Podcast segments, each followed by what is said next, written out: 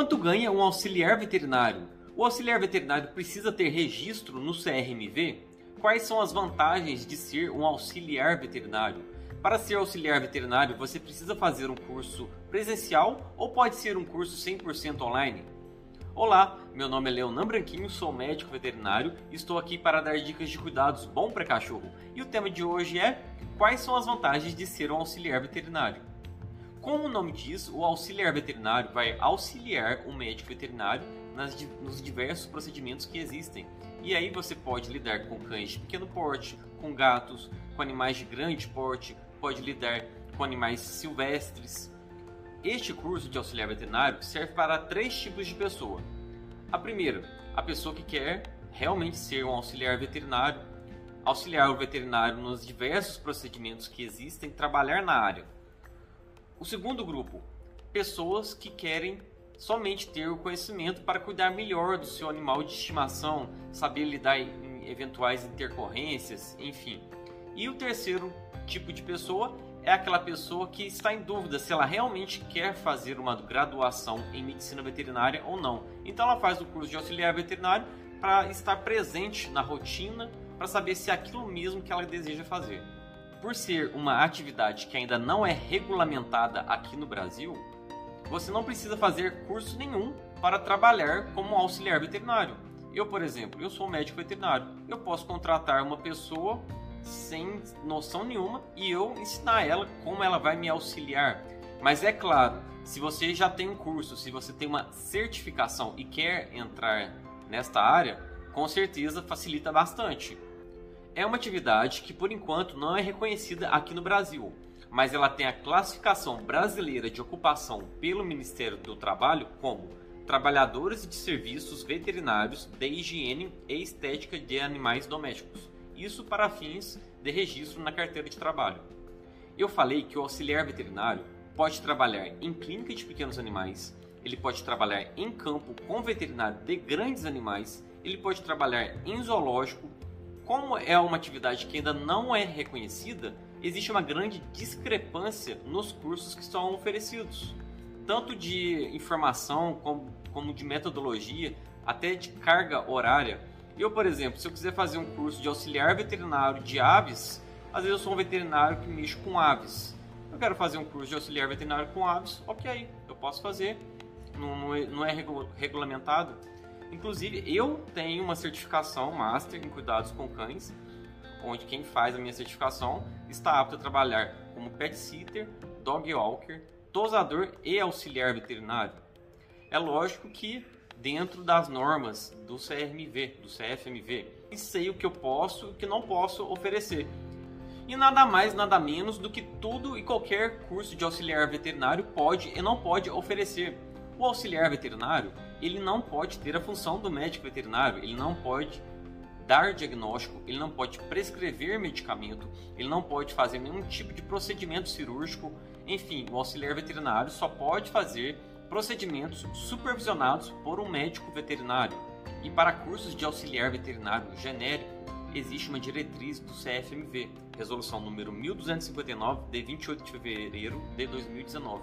Então, para cursos de auxiliar veterinário genérico, existe essa resolução, onde define o que deve ter um curso de auxiliar veterinário e o que não deve ter. Vou ler porque é bastante coisa. Primeiro, noções do Código de Defesa do Consumidor. Número 2. Noções de atividades de vigilância sanitária. Número 3. Noções de segurança do trabalho. Número 4.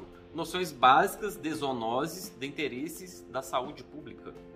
Número 5. Noções básicas de atendimento ao público. Número 6. Conhecimentos básicos de relações interpessoais. Número 7.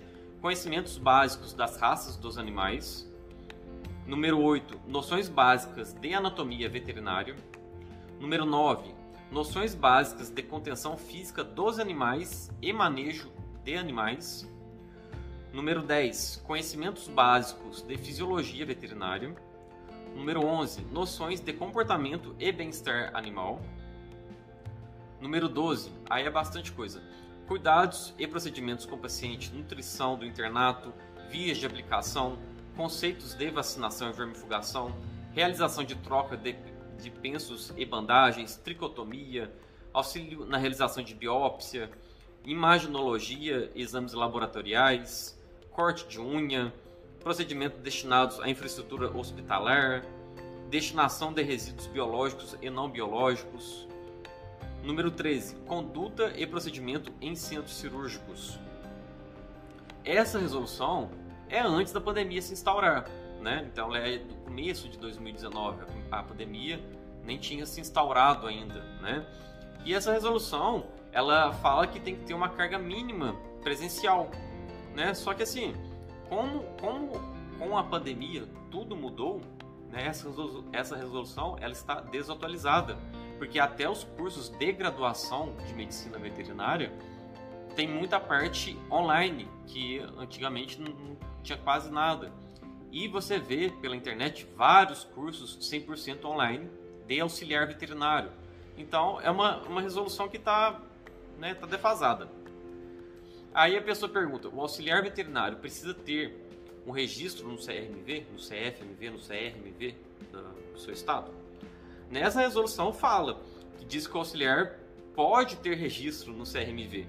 Mas eu, eu penso assim, é uma atividade que não é regulamentada, né? Não, não existe uma regulamentação, a pessoa não precisa fazer nada para ser um auxiliar veterinário. Eu posso treinar uma pessoa para ser um auxiliar veterinário. É lógico que se a pessoa tiver uma certificação, beleza, ela está na frente, é muito mais fácil ela entrar no mercado de trabalho com uma certificação.